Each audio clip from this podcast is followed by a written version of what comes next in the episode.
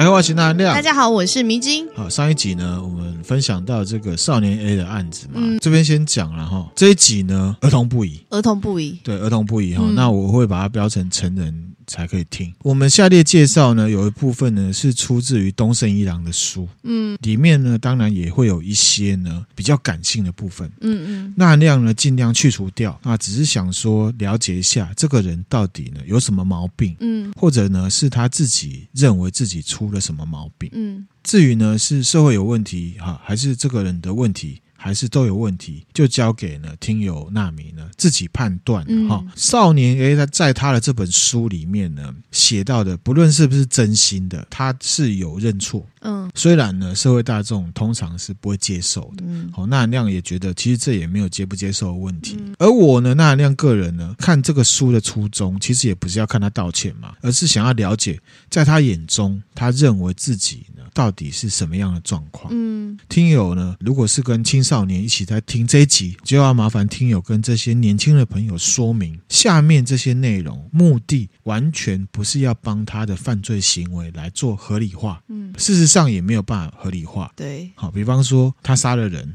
然后呢说日本的教育呢造就了透明的他什么的哈，嗯，大家都接受一样的教育啊，怎么就你跑出来砍人头？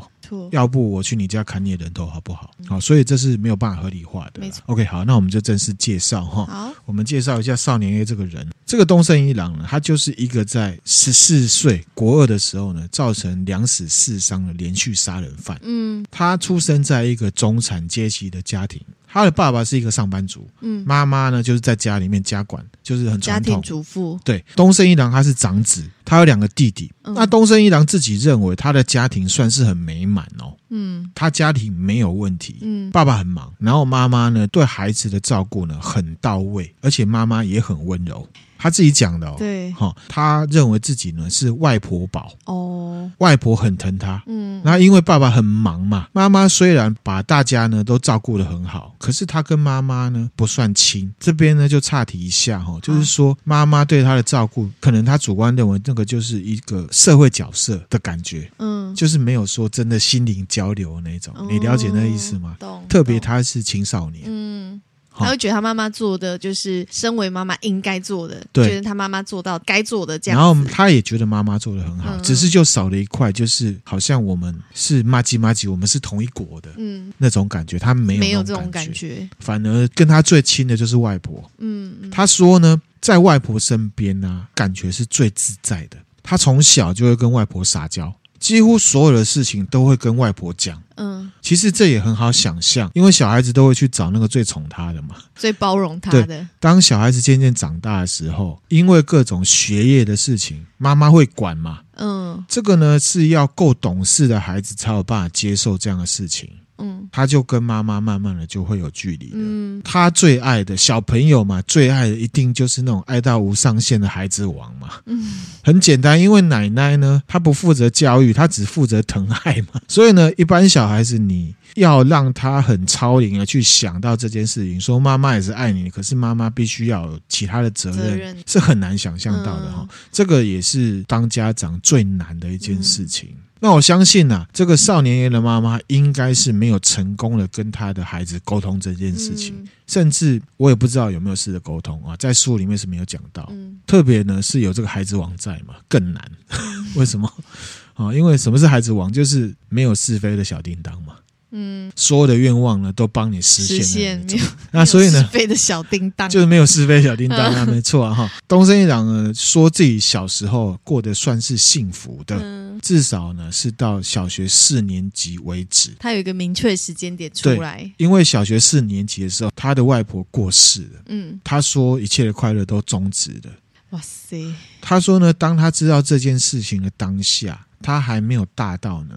去了解说死亡代表什么？嗯，从那件事情之后，他只觉得他的眼睛跟耳朵好像被上了一层膜。嗯，他觉得外界发生什么事情都跟他无关了，他没有什么感觉。嗯，甚至呢，他看到奶奶身上啊，连头部都被盖上被子。嗯，他看了之后，他也没什么感觉。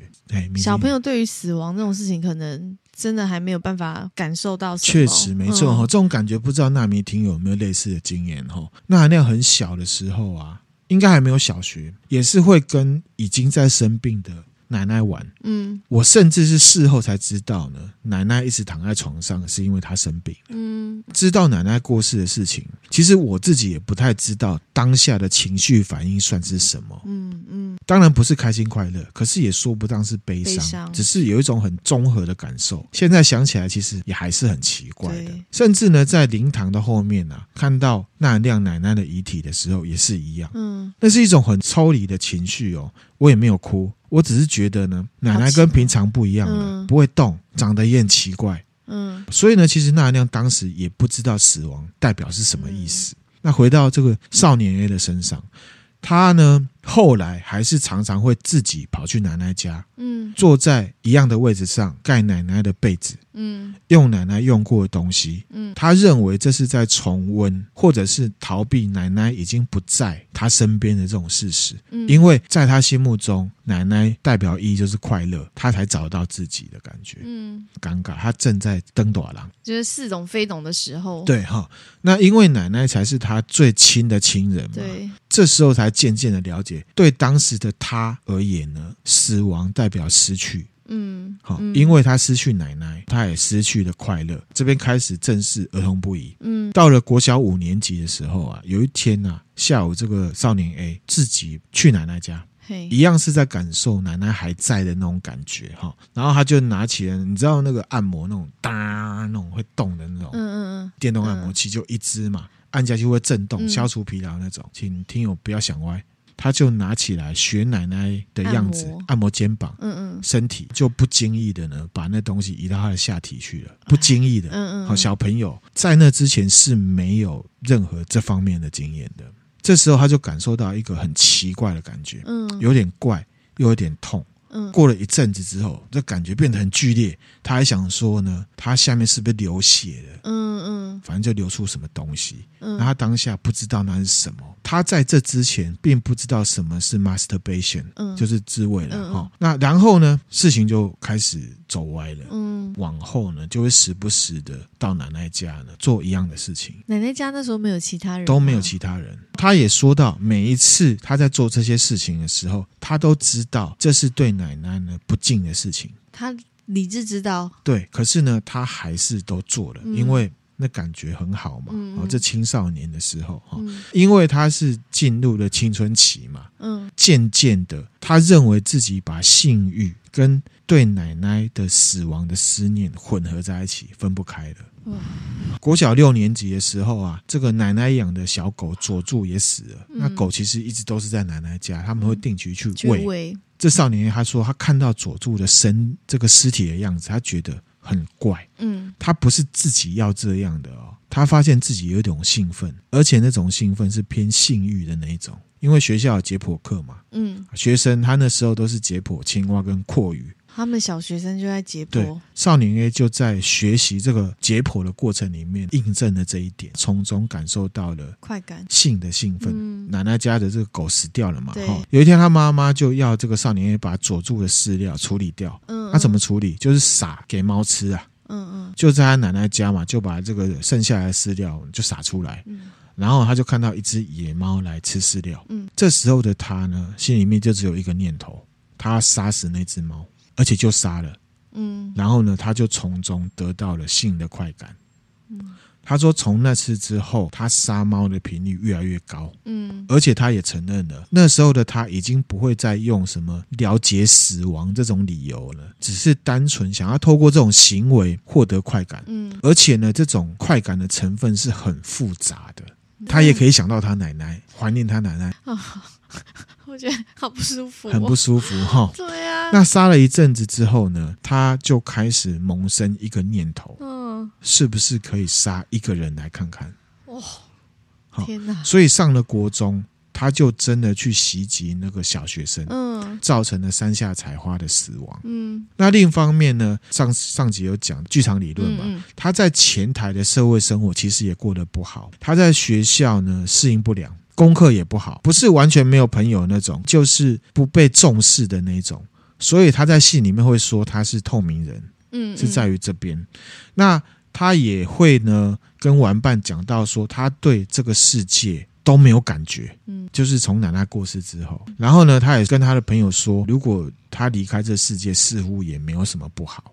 哇，这么小就讲这种话，他没感觉。嗯，当时是一个少年嘛，哈。不过呢，我还是觉得他是一个很没有勇气的人，因为呢，他信上有写说啊，如果被抓了会被处以绞刑。嗯，被抓了之后，其实有被检调人员讯问嘛。对，这个少年他其实有问检调人员说：“我什么时候会被处死刑？”嗯，换言之，他其实想死。想那为什么我说他没勇气？你知道吗？因为他没有勇气自己来。然后去做那些事情，说真的，他并不是只单纯的发泄怒气，他也是要满足自己的欲望。嗯，那这边有没有看到，就是人类的动物性，不论做什么，他讲什么理由，讲到底其实还是满足自己的欲望，为了自己。这个要强调哦，不是只有他，每个人都一样。嗯，弗洛伊德就有讲到，人的心里所有的驱力都是欲望，然后还有性。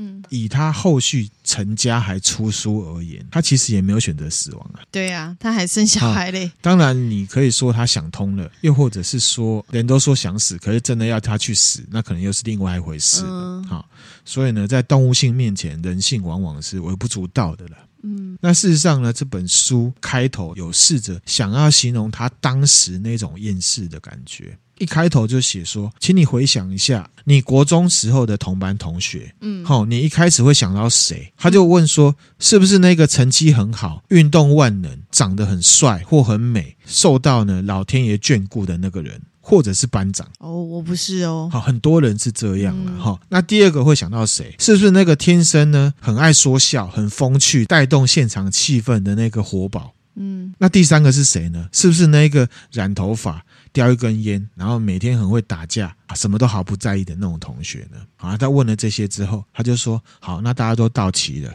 请你呢把眼睛转向教室的角落去看，嗯，是不是有一个人？那个人连名字跟长相你都不太有印象。”嗯，你甚至呢也忘记曾经跟他同班过。他就说，这个人呢不会念书，不会运动，也不太能跟人好好的讲上几句话。你走进教室的时候也不会看他，在走廊上跟他擦肩撞到的时候也不会有人回头，没有人会叫他的名字，他在不在都没关系。他说那个人就是我。嗯，那然后他就提到说自己呢，从以前非常讨厌书包这个东西。他说呢，到底是谁决定男生就要背黑的书包，女生就要背红的书包？他们那个时代书包是反正就是那种很贵的那种。生的书包，为什么男的就要黑的，女的就要红的？然后呢，所有人还理所当然就接受呢？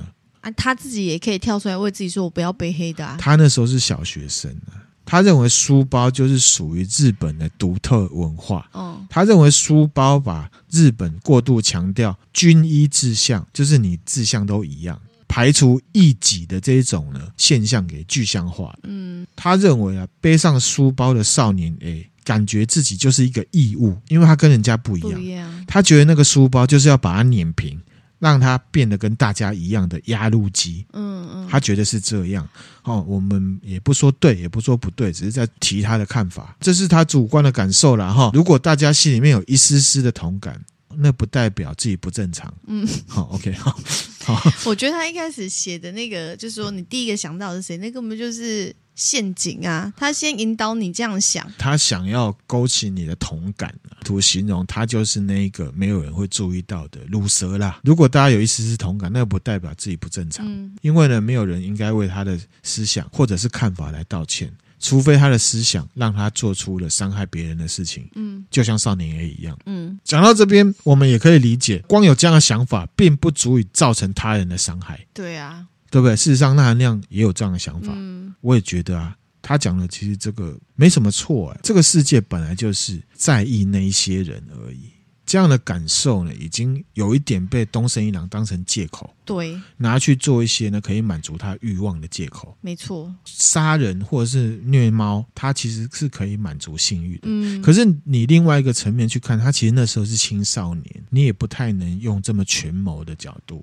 其实他在书里面有讲到，如果你现在要问他说为什么要杀土司纯，为什么要去攻击那些人，他现在会回答说什么？我觉得这个家属看来一定是爆炸的。他出书的时候才会这么的争议，嗯，因为他回答说什么？他说什么？他说他不知道。他他就是为了自己的欲望啊。那含量只是要强调说，错的是他的行为。上一集有提到，我就是强调说，其实，在有行为之前，如果你真的有点需要协助，真的就要讲出来。嗯，客观的来看自己，嗯，远一点距离去发现自己其实有一些问题，自己没有办法处理的。对，就要找别人一起讨论。对对对，因为你自己越想会越对混乱。后来的这个少年长大之后啊，他认为自己天生就是这样，做这些事情跟社会无关。就是说，少年的时候的他，他认为是，是社会造成的他这样子。在他书里面，他有公布一段呢新闻或大众媒体都没有对外提及的内容。嗯，逮捕之后呢，去做这个心理评估嘛。嗯，他被心理学家还有政府呢判定为什么性施虐癖。哦，就是性虐待狂啊。嗯，在他的精神鉴定书上面写着一件事情，就说呢，在未分化的性冲动，好，因为其实这个青少年发育期一定会有性冲动，性冲动哈，在未分化的性性冲动与攻击性结合下形成的持续而且冥顽的什么施虐癖，就是虐待狂了哈，发展成本案的重要原因。他说呢，他因为这件事情到目前为止都觉得很自卑，觉得这个就是他的原罪。那站在社会的角度来看呢、啊，说得很文雅，但是呢，也有一点点不负责任。嗯，原罪是什么意思？对啊，原罪就是说我天生就这样。其实 BTK 也会这样讲，讲他自己，对不对？嗯、意思就是说他自己也不愿意。那这样的说法呢，是没有办法被社会接受的。嗯，特别呢是受害人的家属。嗯，因为呢讲了一副好像你很特别似的。但是，好，我们也不得不说，确实每个人都是特别的啦。在适当的社会压力之下，我们都希望呢，所有人都认为自己是特别与众不同的。但是，我现在就问你，真的很敢跟大家不一样吗？说穿了，你还是不敢。对啊，对不对？对啊。哈，不然你干嘛在意别人的眼光？这个就是剧场里面提到的，前台跟后台没有整合好。嗯，什么叫没有整合好？你知道吗？就是你的前台跟你的后台角色完全分离，造成台面上做的事情跟他自己本身好像一点关系也没有。他只有下班回到家，在一个个人私密的空间，他才可以做露出自己。我觉得这种事情太分离是很病态的。剧场理论的时候，我有讲到，真正的做自己是什么？就是社会角色跟自己这个结合，后台这个好好的整合。嗯嗯。这个才是呢，做自己嘛，这样才不会过得很辛苦。那如果呢，是以荣格的角度来看的话，那含量在一百二十二集介绍这个袁成功的时候，嗯，曾经呢用自己怕蜘蛛的这个情节做例子嘛，嗯，如果自己很怕蜘蛛的情节没有跟个人意识层呢，去整合好的话，这个情节冲出意识层的时候，就会造成钠含量以后看到蜘蛛就闪尿，嗯，或者是昏倒，嗯、那就会变成呢我们普遍定义的不正常。嗯，以这个 case 而言呢，纳米听友就可以把怕蜘蛛的这个情节换成呢少年 A 借由伤害别人制造血清来满足性欲这件事情，嗯、就很好想象了。嗯、所以呢，事情还是角度问题啦。我还是强调，这个只是他个人主观提出的。说法，嗯，好，明知想要干掉，现在干掉一下，就是对啊，就像你刚刚一开始讲的，其实大家的生活环境差不多，差不多啦。尤其你的家庭，又像你讲的，如你所说，就是很幸福美满。所以他讲的那些，现在目前听起来，他都还是有点在帮自己找一些理由。对，可是呢，这个我们也是因为呢，我们稍微有点戴了有色眼镜，因为他就是犯罪者。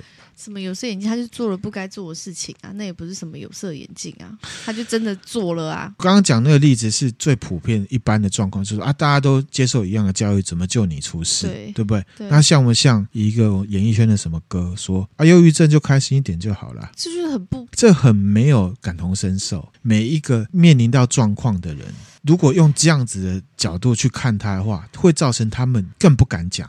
比如说，爸爸，我现在呢，对女生的、哦、女生的胸部呢很有兴趣，很有兴趣。我看到我就受不了，我想要去捏一把。嗯，爸爸会说什么？来来来，我，我跟你聊一下。可是跟妈妈讲可能就不一样啊，说，哎呦，你这个变态！哦，这当然不能这样讲啊，就是说好。可是你这个变态，我们只是状况句。你这个变态下面一句是什么？就会说啊，我们就不会，为什么只有你会？嗯，是一样的道理啊。嗯。所以才讲说角度很难抓。我们看这一个少年 A，当然他离我们很远，造成社会的这个负担，造成很多人受伤。我们可以用比较批判的角度去看。可是呢，我们这集分享，其实讲到最后，还是要回到我们自己。希望我们在看我们亲人朋友的时候，可以用感性的角度去看这件事情，不要在对亲人的时候，却又用一个很社会的那种角度。嗯，就是说阿伟小妹朗都会晒，地都不会晒。对啦，这样也不行啦。是的，是不是啦这样子？所以当有状况的人，他才会愿意讲嘛。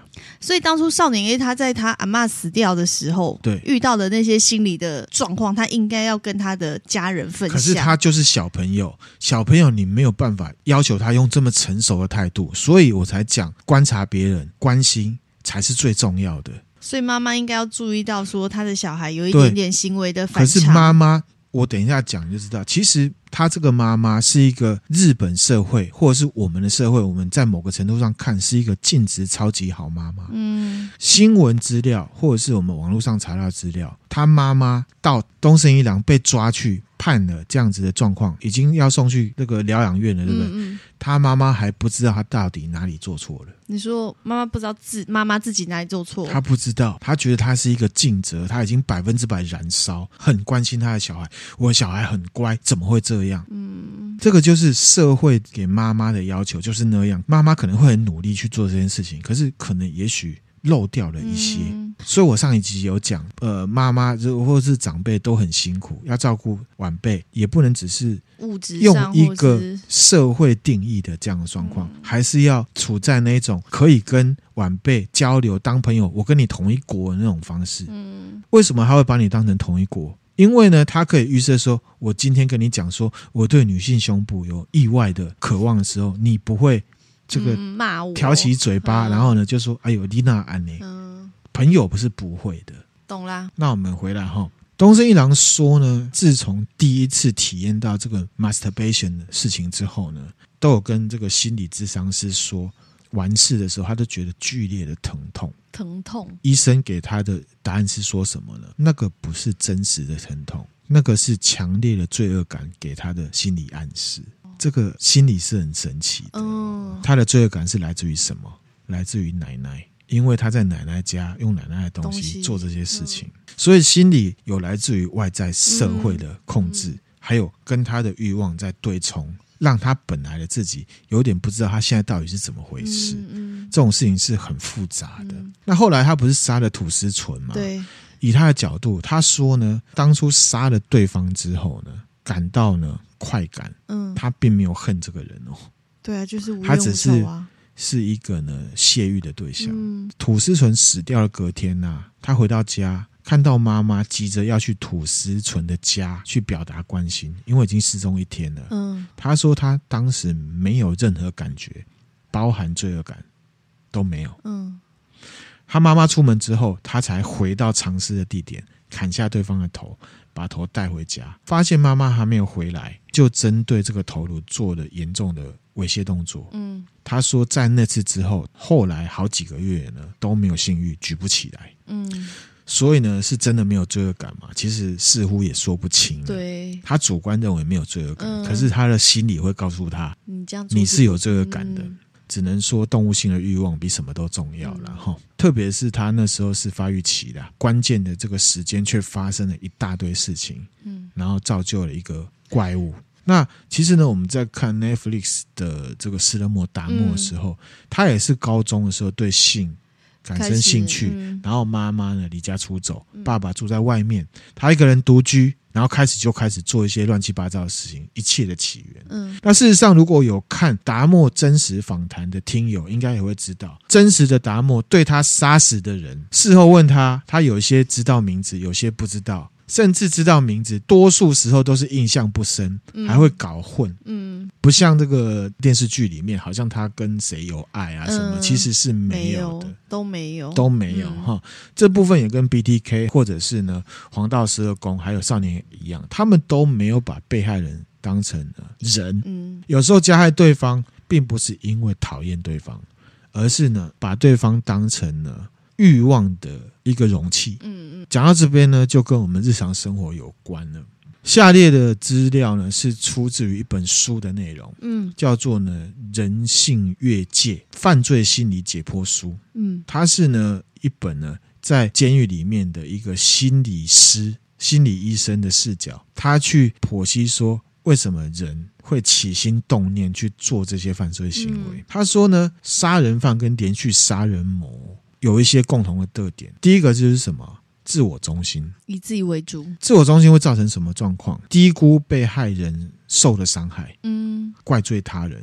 比如说，以少年 A 来讲，山下彩花，他就会说：“啊，谁叫他刚好就出现在我面前，并不会觉得他这样做是不对的。嗯”他会把错怪给别人。对，一言以蔽之，就是以自己为核心，世界是绕着自己转的这种想法。嗯也是呢，犯罪的人最常用的卸责技巧。嗯，就是说他把他自己的犯罪行为归咎在外界因素，嗯、或者是说他心情不好，或者是他喝醉了，千错万错都是累的错。对对，这个其实我们在政治上面有看到很多人这样，在生活之中也会看到很多人是这样。嗯，这也符合到我们第十一集分享到的黑暗人格九大心理特征里面的什么？自我中心，嗯，过度的自我中心，同时也是呢众多杀人魔之间最强的连接，嗯，很多杀人魔不一样，对吧？可是这些杀人魔中间最强的共通点就是什么？自我中心。所以杀人魔都是自我中心的。嗯、那我们这个社会啊，自我中心的人很多，很多。好、哦，那那样强调 每个每个人呢都会自我中心，这个要承认。可是这有就是强弱性的问题。对，我们所有的想法，第一步永远都是往自己着想，这我们要承认。嗯嗯、可是自我中心是有分程度的。对，好，就像是这个黑暗人格九大元素。这九个元素，我们一定也都有，只是有强弱之分。嗯、其实，在分享那第十一集那个贴文里面呢，有分享到黑暗人格的心理测验啊，也可以推荐大家去测试。嗯、新的听友可能没有听过的。对另外呢，我们黑暗人格有兴趣的听友可以去听听看啊。嗯嗯。第十一集啦，哈、嗯，啊，杀人犯跟连续杀人魔第二个特点是什么？道德脱离。嗯，他们并不是没有道德感哦。而是把不道德的行为放在呢非关道德的领域，这个就叫做道德脱离。意思是说，他把道德这件事情，他自己把它排除掉，是吗？比方说，有一个人他做了一件事情，非法的工作，嗯，他就知道这个事情对其他人是不好的，可是他可以赚到很多钱，可是他会把这件事情说成是这只是工作，工作。这个跟你讲的什么道德什么都没有关系，我只是在赚钱。嗯嗯，挪出道德的这个范围，嗯，懂懂，大概是这种感觉，比较生活化的，不要用杀人这件事情。我只是要强调，心理状态都是渐进式的，每个人都有这样倾向。嗯，这个呢，也是我们黑暗人格九大元素的其中之一个。那一集我们称之为什么？漠视道德。嗯，好，漠视。我们做了坏事会找借口，就属于这个。嗯嗯嗯。刚刚讲到自我中心是所有的连续杀人魔都会有的特征。对。达莫他并没有漠视道德的问题，一直都知道自己做的事情是错的。错的。但是呢，少年 A 就不一样，他并不认为自己在伤害别人是错的，而是因为他要抗议这个教育体制，嗯，嗯，报复他自己在学校中呢适应不良，这个就是漠视道德。他把自己的行为找一个好像看起来表面上看起来很冠冕堂皇的一个理由，对，其实他是在骗自己啊。讲实在话啊，其实这种事情，反正社会上也是有很多，很多大家闭上眼睛想都知道了哈。嗯、所以呢，对少年 A 来讲，做这种事情还会给他快感，一个拉力，一个推力，他就顺理成章了。嗯、做了。那第三个呢，就不在九大元素里面了。嗯、可是，可是。这个在社会上非常非常的普遍。什么？中立化理论。中立化？你说桃园中立吗？中立化，保持中立的中立化，嗯、错不在我，不关我的事。那里面呢，有分几个细项。第一个呢，叫做责任否认。比如说我今天做了什么事情啊，一样渣男好了。嗯嗯。那我就会说，不是我坏，是你太乖。太乖。一样。第二种是什么？损害的否认。嗯。譬如说你今天撞到人了。你就会说自己走路不看路，被撞上了怪谁？自己冲出来的，对之类的。那第三种叫做被害认知否认。嗯，譬如说打架了，然后对方就会说是他一直挑衅我，我才动手的。哦，啊，怎么奇怪了？他挑衅你，你就要打他吗？嗯，那第四个是什么？对非难者的非难，其实很简单，就是检讨受害人。嗯，好，譬如说一些强暴案，家里面的一些长辈或者是啊奇怪的妈妈就会说：“阿姨，请假铺路，强强干嘛是主人的代志啊？难怪会被强暴。”嗯，这个呢就是中立化理论。嗯，第五个就是什么？高度效忠某个特定的团体。哦，好，这个就是我们第一集讲到的那个纳粹军官。对，他属于这种的。还有什么？我们第一百二十八集分享到路西法效应的时候，美军去占领了伊拉克的监狱，有没有？在监狱里面呢虐待犯人，被起诉的士兵会说什么？长官要我这样做的。嗯，嗯，这个呢就是中立化理论。嗯，都不关我的事啊，我只是一个被被这个世界的风吹着走的人，嗯、都不是他要干的这样子。同时，这也是很沉痛的分享给大家。这个就是社会会冷漠的原因之一，因为所有的事情都不关我的事。嗯，我们要来结尾了哈。好，米子英来听完这些有什么感想？我觉得好沉重，因为我觉得也可以检讨自己啦。我觉得这个重点是要检讨自己，关心别人呐。我自己觉得是的，但是因为就是这事情是真的还蛮惊悚的，我觉得对啊，其实可怕。嗯，其实那亮没有想要倾向说哦，我今天就骂爆这个少年，哎，然后这个受害人很可怜什么的，这个都是。事实啊，对。可是我觉得重要是要我们要从中萃取出对我们有帮助的东西啦，没错，没错，有意义的内容。所以呢，我们分享这个真实犯罪的案例，并不是要感同身受，或者是合理化加害人。嗯、比较有意义的，还是要找出跟我们有关的关系。嗯，像我们刚刚在讲的这三点啊，嗯嗯，你会发现其实不一定只会发生在犯人身上啊。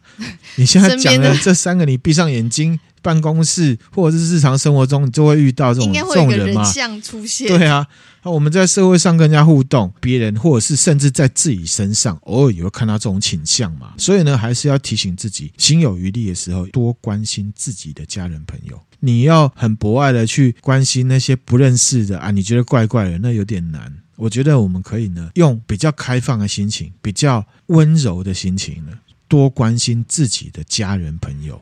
从这一步开始，特别是那些比较没有存在感的人，还有什么青少年。没有存在感的人分两种，第一种就是他真的过得很好，好，对不对？他反正他就是忙他自己的。第二种是什么？他其实过得不好，可是呢，不想要被人家发现。嗯，好，这个就回到阿德勒讲的哈，人际关系。对，没有人想要在一段人际关系里面被当成是弱者，或者是那个有问题的人。嗯，分享给大家就是说，其实弱者不是原罪啦，有问题不代表自己呢就是弱者。也许说出来找适当的协助，你会发现什么呢？跟你一样有相同问题的人，其实还蛮多的，也说不定。而且我觉得有时候遇到问题，你自己一个人会觉得解决这问题很难。可是当有人跟你一起解决这问题，你会觉得其实这真的没有你想象中的困难。对，而且这件事情不是什么很丢脸的东西。对对，因为大家都会，呃，就像我们现在做节目，我有时候我有我的问题，其实很多纳米听友们也都会有同样的疑问。就这种感觉，就是你会有的感受，或者是你遇到的困难，说不定别人已经有相同的经验，或者是对，或者是也经历过。那这时候适当的交流，就是可以让大家更往前走。其实没有必要说像。什么在大众面前什么就说出自己的脆弱什么？你可以找一个人，对，找一个你可以信任的人，对。可是有时候对家人确实是最难开口的啦，对不对？所以也是要呼吁，不管你是身为小孩的，或者是身为父母的。对彼此要多一点信任啊，因为其实我觉得家人是最会对你最不离不弃的一群人。对，没错。然后社会很忙嘛，你都会觉得啊，我现在忙这个，我还不够累吗？可是其实呢，有时候感性交流是需要的，嗯，聊天我觉得是很重要的。对，所以我很欣赏那种跟自己的小孩子啊，很像朋友那种，对，不对？那种通常就比较不会有问题，比较不会。可是对，这真的是蛮。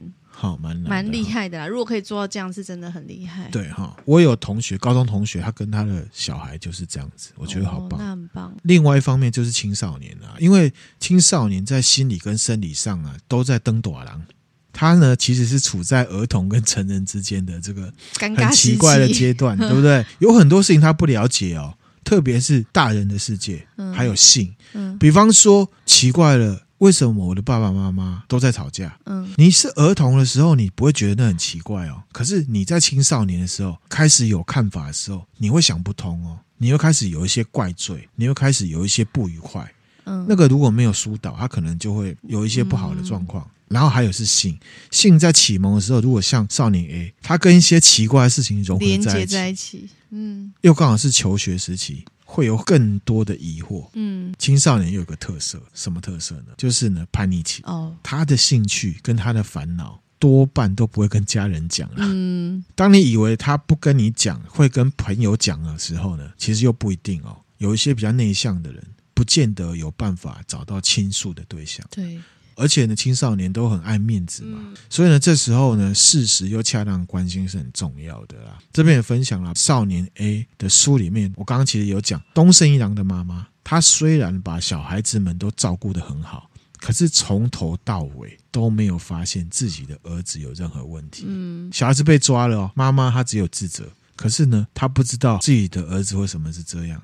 这就是我们在新闻看到的啊，在那边哭喊：“我儿子很乖啊！”可是社会上不会这样看。其实我记得之前郑捷的事情爆发之后，我看到一个新闻画面，我看了真的是流眼泪。嗯，就是郑捷的父母亲当众下跪哦，祈求原谅。